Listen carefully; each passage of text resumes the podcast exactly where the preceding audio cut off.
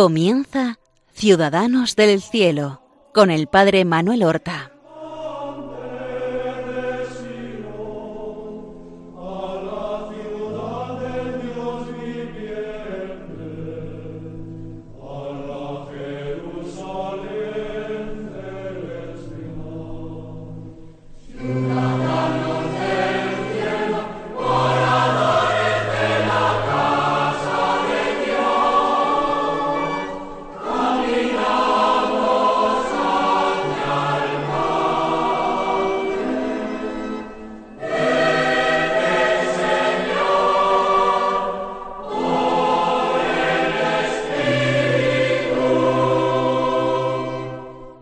Queridos y santos oyentes del programa Ciudadanos del Cielo. De nuevo nos encontramos en las ondas de Radio María para hablar de nuestros hermanos los santos y sobre todo para fijarnos en sus virtudes y tomar ejemplo de cómo ellos encarnaron en sus vidas el Evangelio de Jesucristo miramos a nuestros hermanos los santos para aprender a amar y servir a Dios nuestro Señor y a nuestros prójimos. Este mes de octubre nos presenta distintos acontecimientos que son de relieve. Por ejemplo, en breve, el próximo domingo 16 de este mes de octubre, será canonizado en Roma el que hoy es el beato Manuel González, que fue obispo de Málaga y de Palencia, murió siendo obispo de Palencia y está enterrado allí en la capilla del sagrario de la catedral palentina. Vamos a dedicar algún programa en el futuro, después de su canonización, a este obispo, a este santo obispo del siglo XX. Pero también se va a canonizar en la misma fecha en Roma al beato José Sánchez del Río, un niño de tan solo catorce años, que dio valiente testimonio de su fe en Cristo Jesús, en Cristo Rey. En México, en la década de los años veinte del siglo eh, en el entorno de los levantamientos cristeros. Un niño que ha empezado a ser más conocido entre nosotros a raíz de la hermosa película Cristiada. Por otra parte, el pasado mes de septiembre nos trajo la canonización de la Beata Madre Teresa de Calcuta, hoy Santa Teresa de Calcuta. También a José Sánchez del Río y a Teresa de Calcuta eh, les dedicaremos algunos programas, porque son todos ellos santos del siglo XX, y nosotros también necesitamos estos modelos cercanos de santidad. El modelo de un sacerdote fiel, según el corazón de Cristo y enamorado de la Eucaristía, como don Manuel González, de una religiosa audaz, también enamorada de la Eucaristía, valiente, entregada a los pobres, como fue Teresa de Calcuta, y de un niño, un adolescente de catorce años, que prefirió entregar su vida eh, de una vez, aceptando el martirio, que no eh, renegar de esta fe quedándose cobardemente en su casa. Él dijo nunca fue tan fácil como ahora ganar el cielo. Y de esta manera, con alegría y dando vivas a Cristo Rey, partió hacia el suplicio. Pero el programa de hoy yo querría todavía consagrarlo a este santo que marca el mes de octubre y en cuya fiesta nosotros emitimos el primer programa de ciudadanos del cielo, San Francisco de Asís. En la semana pasada, en el primer programa, ya hablábamos de él. Ya hacíamos un paralelismo entre esas llamadas que experimentó en su vida y las llamadas que nosotros mismos podíamos experimentar. Pero en su vida hay mucho más, y de eso es lo que yo propongo hablar ahora. Ya os dije en el primer programa que la perspectiva no era dedicarse principalmente a narrar hechos de la historia, sino a fijarnos en ese amor intenso que movió a los santos para tratar de imitarlos. Francisco vive después de esta conversión profunda al Señor, a través de los pobres, de los leprosos, y en la oración, esa oración ferviente y retirada en la ermita de San Damián, tiene necesidad de discernir en su vida. Yo me he encontrado a muchas personas que después de haberse convertido al Señor, después de haber ordenado su vida, emprendido una vida de mayor perfección, recibiendo con frecuencia los sacramentos, haciendo penitencia, orando diariamente, me decían, pero ¿qué más tengo que hacer? Yo siento que tiene que haber algo más para mí. Y a veces sentían una gran desazón, porque eh, no sabían a dónde el Señor los llamaba, por dónde Espíritu les estaba empujando. Por supuesto hay que discernir, pero nuestro discernimiento no puede quedar lejos de la palabra de Dios. Y aquí encontramos la forma maravillosa en que Francisco se despegó definitivamente del mundo. Nos cuenta San Buenaventura, en la vida que escribió de San Francisco, nos cuenta lo siguiente, cito literalmente.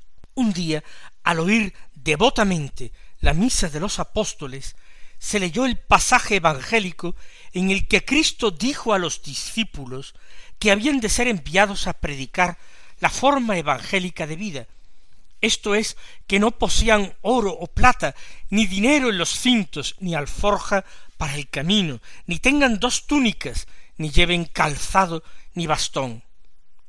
Y al oír y al entender esto, y confiarlo a la memoria, el amigo de la pobreza apostólica se llenó inmediatamente de una indecible alegría, y dijo Esto es lo que deseo, esto es lo que ansío con todas mis entrañas.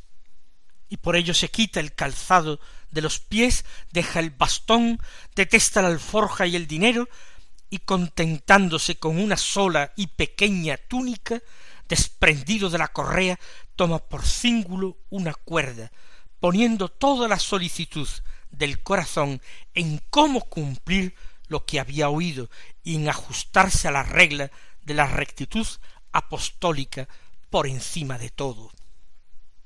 Esto es muy hermoso y muy revelador, porque quizás no se insiste suficientemente en esta fidelidad exacta, fiel de Francisco a la palabra de Dios, a la palabra de Dios revelada en la Escritura, no sólo en esa palabra de Dios que él escuchaba en su interior.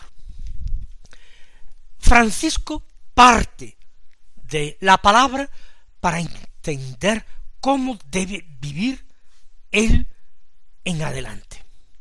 Pero Francisco va a recibir pronto compañeros. De hecho, el primero que llegó a él fue Bernardo, un hombre de buena posición, un joven, con estudios, con buena familia, con bienes de fortuna, pero que se sentía llamado por la forma de vivir de Francisco. Cuando Bernardo pide consejo a Francisco de Asís, él en su profunda humildad no sabe qué decirle, qué es lo que quiere Dios de este hijo suyo, Bernardo. ¿Qué hacen? Entraron en la iglesia de San Nicolás, en Asís. Era casi el amanecer cuando abrió sus puertas la iglesia. Y allí en la iglesia Francisco tomó el Evangeliario, el libro de los santos evangelios, y rogó a Dios pidiendo que fuera él quien confirmara aquello que Bernardo quería, para lo que acudía él. Y abrió por tres veces el libro de los Evangelios. Le dejo la palabra de nuevo a San Buenaventura, que cuenta el episodio. Al abrir por vez primera el libro, salió el dicho si quieres ser perfecto, vete, vende todo lo que tienes y dalo a los pobres. La segunda vez que lo abrió, salió esto no llevéis nada para el camino. La tercera, quien quiera venir detrás de mí, niéguese a sí mismo, tome su cruz y me siga. Dijo el santo varón, esta es la vida y regla nuestra y de todos los que quisieren unirse a nuestra sociedad. Por consiguiente, vete si quieres ser perfecto y cumple lo que has oído. Nosotros escuchamos diariamente la palabra de Dios. No al azar, vamos siguiendo el ritmo de la liturgia de la Iglesia. Concretamente en ese momento el más sagrado del día, que es la Eucaristía, nosotros somos alimentados, además de por el pan eucarístico, por el pan de la palabra de Dios. Así pues, estamos recibiendo continuamente en nuestro día un mensaje del Señor. Escuchamos nosotros con la misma atención que escuchó Francisco, porque no basta con oír, hay que atender, y hay que atender con el corazón vigilante y lleno de amor. No basta una atención distraída. No es posible que escuchemos la palabra con una actitud defensiva, como si acaso el Señor, acercándose a nosotros, quisiera arrebatarnos nuestras riquezas y dejarnos sumidos en el descontento y la miseria. Tenemos que ir a la palabra de Dios, con el corazón palpitante, tratando de descubrir ese plan de amor que el Señor tiene para nuestra vida, que el Señor tiene para nuestro día, que el Señor tiene para cada uno de los instantes de nuestra existencia. La palabra de Dios fue tan constante en la vida de Francisco que su regla no es más que un mosaico de citas del Santo Evangelio. Y él no quería tener otra regla que el Santo Evangelio de nuestro Señor Jesucristo.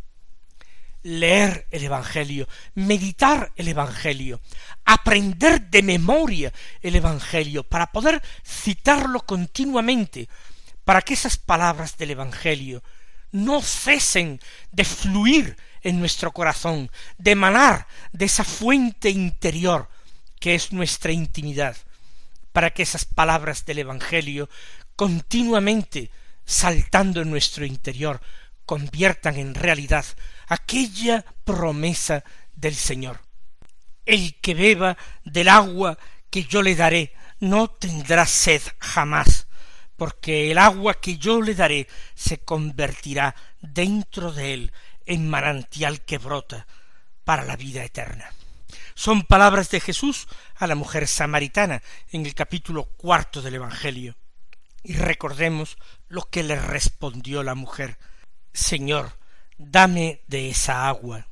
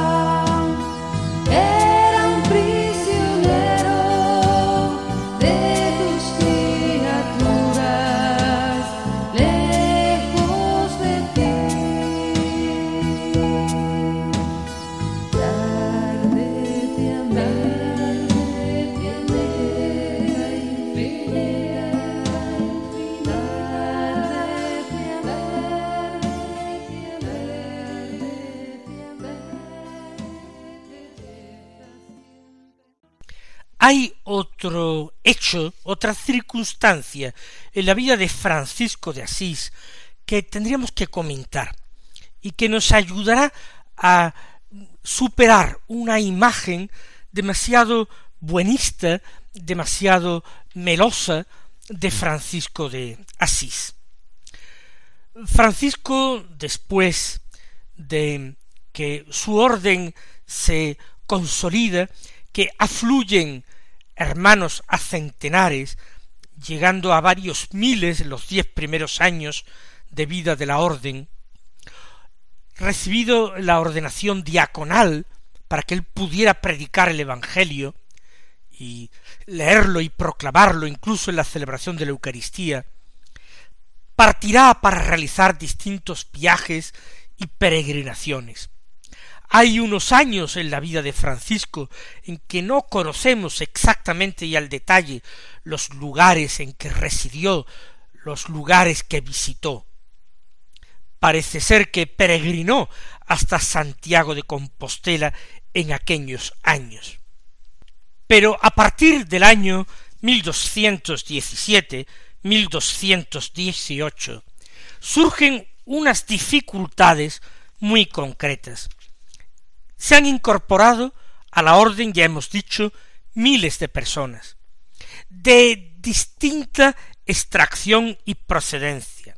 Al principio era un grupo de jóvenes de Asís, de Umbría, de la región italiana de Umbría. Ahora los hay de toda Italia, los hay de Francia, los hay de España, de Inglaterra, de Alemania, de Hungría.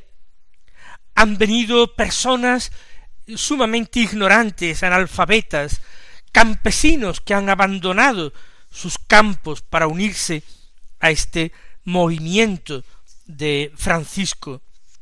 Otros, sin embargo, proceden de las universidades, son jóvenes que han estudiado, se han formado, han llegado a ser eh, doctores, son maestros universitarios.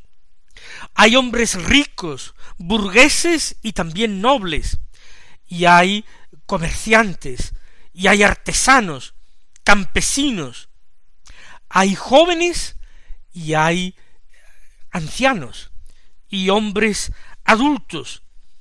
Se ha diversificado tanto la orden que es preciso una ordenación, una reglamentación mayor, es preciso un gobierno. Y esto Francisco es incapaz de darlo, él es el hombre del carisma. Y entonces son los superiores, los guardianes, los ministros provinciales, quienes se van haciendo con el control de la orden. Mientras que los hermanos más antiguos se sienten horrorizados y escandalizados por el giro que va tomando la orden, que se va asemejando más a otras órdenes ya constituidas, que aspira a tener sus propias casas de estudio, buenos conventos, etc. Hermanos que tienen mucha preocupación por estudiar, por formarse, por competir con otras congregaciones de la época estos primitivos hermanos escandalizados acuden a Francisco y éste sufre extraordinariamente al ver que la orden que el Señor le ha dado, le ha confiado como padre, se la están en la práctica arrebatando y está tomando una deriva que no es la que él quisiera, en la sencillez, en la simplicidad, en la rusticidad, en la pobreza, en el amor. Y por eso Francisco reaccionará de distintas maneras.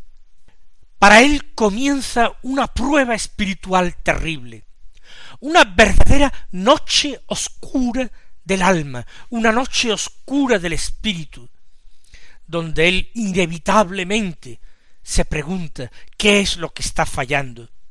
Si lo que está fallando es él, que por sus pecados, su debilidad, su ignorancia, su pobreza interior, es incapaz de conducir por el camino de la vida a sus hermanos y los ha llevado a atolladeros y callejones sin salida, o es que el Señor no se siente complacido con esta obra Quizás se ha engañado y todo fuera una pura ilusión y todo ha procedido de una soberbia diabólica que ha hecho presa en él. ¿Quién es él sino un miserable? ¿Acaso es otro que el hijo de Pedro Bernardone, el comerciante de Asís? ¿Qué se ha creído él? ¿Cómo ha sido capaz de imponer su voluntad a sus hermanos? Sufre un tormento indecible, es llevado por el Señor a Getsemaní. Con él ya no son las dulzuras de la contemplación las que llenan su vida, sino las amarguras de su pasión. Y ahora Francisco va a vivir algo extraordinario. Él que había abrazado la santa pobreza, la dama pobreza, el que había ofrecido todo al Señor y no había querido tener otro privilegio que el de ser el último, ahora va a vivir voluntariamente una nueva desposesión, un nuevo empobrecimiento. Todo lo entrega al Señor, todo lo pone en manos del Señor. Se acepta por parte de Francisco el no tener ya un papel más que de referencia y de prestigio, pero no de autoridad. La orden se la han arrebatado y él la pone en manos del Señor después de bendecirla. Ahora sí que es de verdad el pobre de Asís. Y Francisco, como sello de Dios, recibirá en el mes de septiembre del año 1224 en el monte Albernia la estigmatización recibió las llagas de Cristo como confirmación de que su identificación con el Señor había sido plena, había recorrido todos los pasos de la aventura humana del Hijo de Dios. Casi justo dos, mes, dos años después, en octubre de 1226, el 3 de octubre, murió santamente Francisco de Asís, siendo canonizado sólo dos años después, en 1228.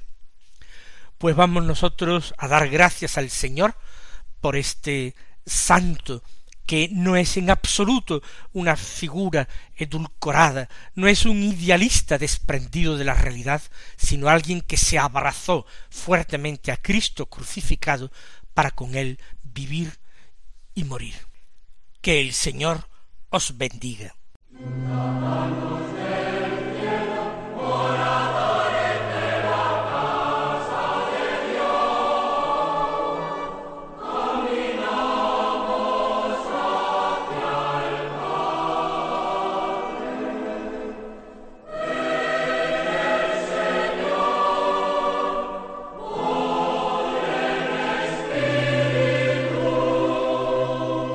Han escuchado en Radio María Ciudadanos del Cielo con el Padre Manuel Horta.